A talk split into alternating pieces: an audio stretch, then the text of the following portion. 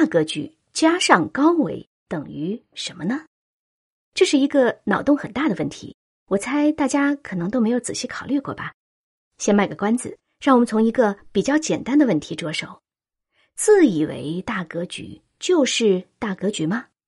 这个问题无论拿来问谁，谁都会立马跳起来回答说：“当然不是啦。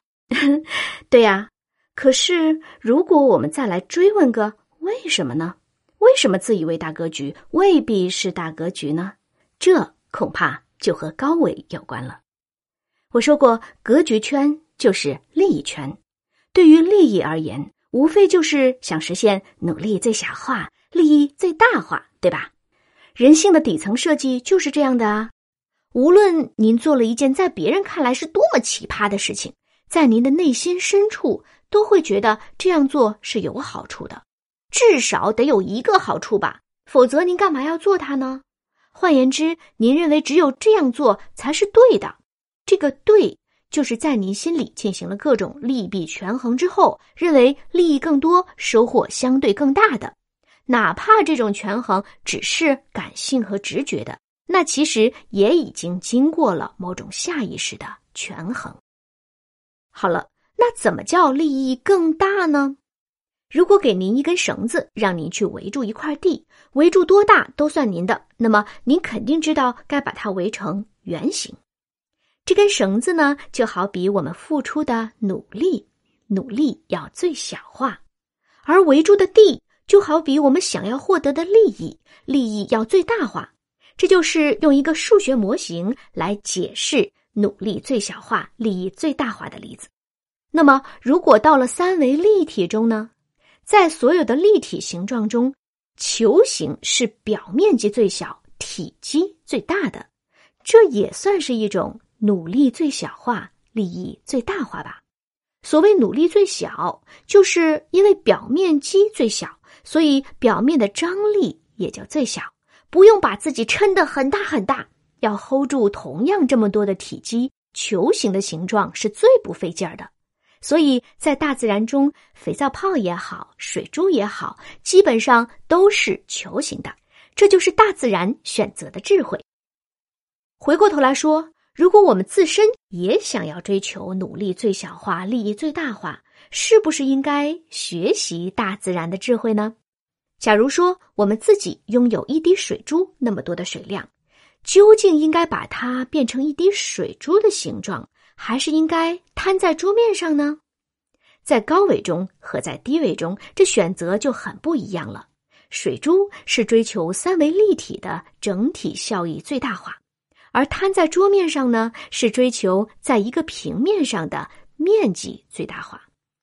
这也就解释了为什么不同的人看待同一个人做的同一件事，对其格局大小的评价差别如此巨大了。有的人呢，自认为格局很大，但可能他只是在追求某个侧面的大，而在别人从别的侧面观看时，可能就显得格局非常小了。举个例子，自负骄傲的人会让人感觉不好，就是因为自以为是，在自己那个侧面显得很大，其实别人可不是这么看的。哎呀，我一不小心搬起石头砸了自己的脚啊！也有的时候呢，我们觉得另一个人，哎，你怎么格局那么小？这可能也是一种误判。举个例子，你找一个人帮忙，结果他拒绝了，你会觉得，喂，你的格局要不要这么小？可是格局这东西确实会受到诸多不同维度的影响和制约。比如说前几期节目，我们就专门说过，仓廪实是影响之礼节的一个客观维度。而且，除了仓廪实这个维度之外，也还有其他维度呢。也许眼前这个拒绝帮助你的人，真的有一些你所不了解的理由。我们自己所掌握的信息呢，常常是不够全面的，或者说信息常常是不对称的。因此，不要轻易怪人家格局小。总之吧，自以为格局很大，和事实上格局就是大，不能够直接划等号。其中的原因非常非常的简单，站在低维和高维看，结果不一样。同样道理，误认为对方格局很小，和对方事实上格局就是小，也不能直接画上等号。其中的原因也是一样的。而今天这一期，对于每个人自身而言，更重要的意义在于，要清晰的判断出什么样的选择才是真正更有利、更对的选择。而通常情况下呢，高维的选择会更胜一筹。由此，我们也不得不感叹，中国古人其实很早就有中庸的理念。现在看来啊，中庸绝不只是平庸，它看似缺少棱角，但却是一种。更高维的生存智慧。哎呀，我也不记得是在哪一天忽然发现了中庸还蕴含着这么一个高维的数学模型，很开心。